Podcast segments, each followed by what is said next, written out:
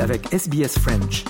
Retrouvez les rubriques sur sbs.com.au slash French.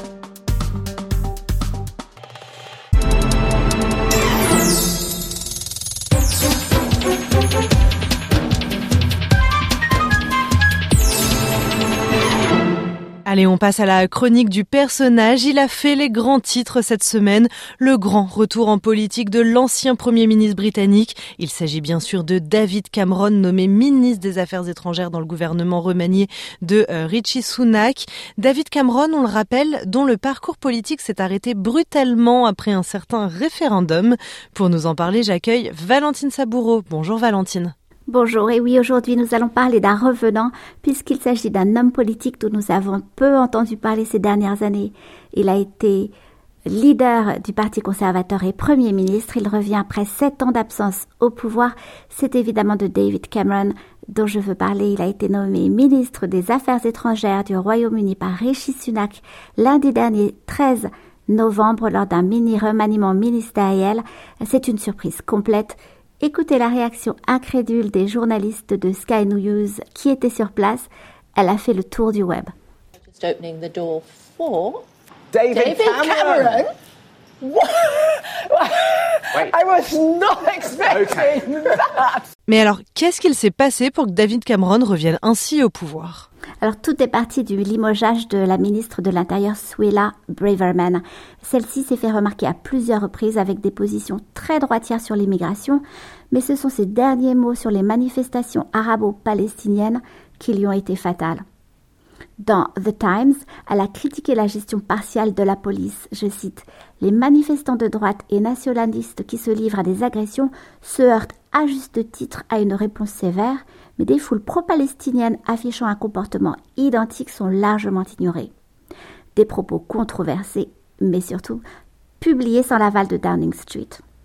Ministre éphémère de Liz Truss, démise de ses fonctions à l'époque pour avoir utilisé sa messagerie personnelle pour envoyer des documents officiels, elle avait été rappelée euh, par Rishi Sunak il y a un an.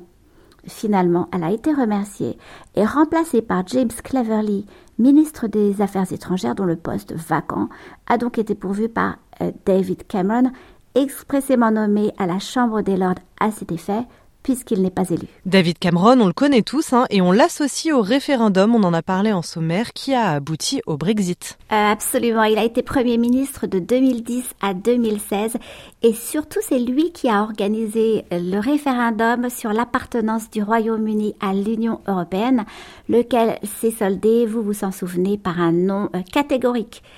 Très engagé pour le oui, il a annoncé sa démission dès l'annonce des résultats, et en octobre 2016, il se retirait de la vie euh, publique, en tout cas de la vie politique.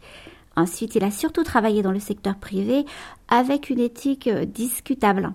Conseiller et lobbyiste de euh, Greensill Capital de 2018 à 2021, il a été accusé d'utiliser ses relations privilégiées avec le pouvoir pour tenter de vendre les intérêts de son client, le tout pour une rémunération équivalente à environ 29 000 livres par jour, un mélange des genres, un mélange de politique et de business qui n'a pas été du goût de tout le monde.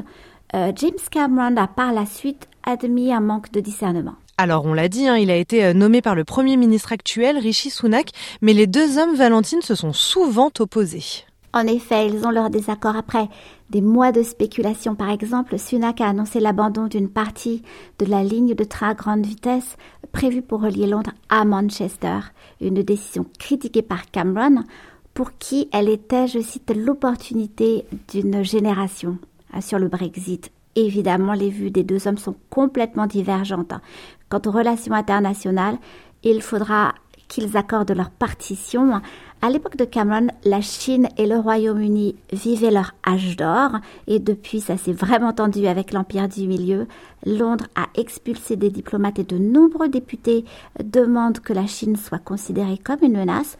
Dans ce contexte, Cameron a toutefois tenté de rassurer dès lundi dernier lors de sa prise de fonction. Disagreed with some individual decisions. But politics is a team enterprise. I've decided to join this team because I believe Rishi Sunak is a good Prime Minister doing a difficult job at a hard time. I want to support him. I'm a member of the team and I accept the Cabinet collective responsibility that comes with that. Et donc, quel sens on peut donner à cet acte politique? Alors c'est un conservateur réputé modéré qui remplace une ministre outrancière. Il a beaucoup d'expérience et aussi un profil assez vert. En revanche, il est considéré comme l'un des pires premiers ministres de l'après-guerre par les universitaires d'après une étude de 2016 où il se voyait attribuer la note de 4 sur 10.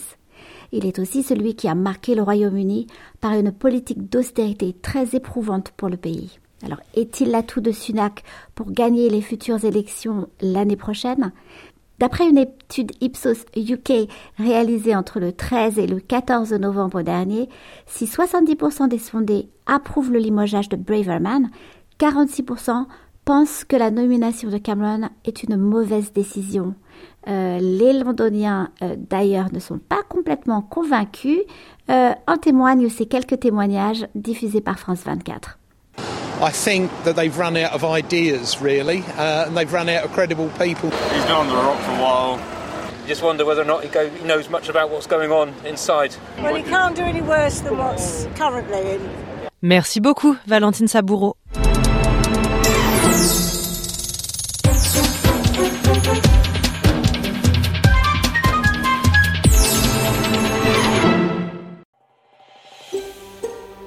Entendre d'autres rubriques comme celle-ci Écoutez-les sur Apple Podcasts, Google Podcasts, Spotify ou n'importe où où vous obtenez vos podcasts.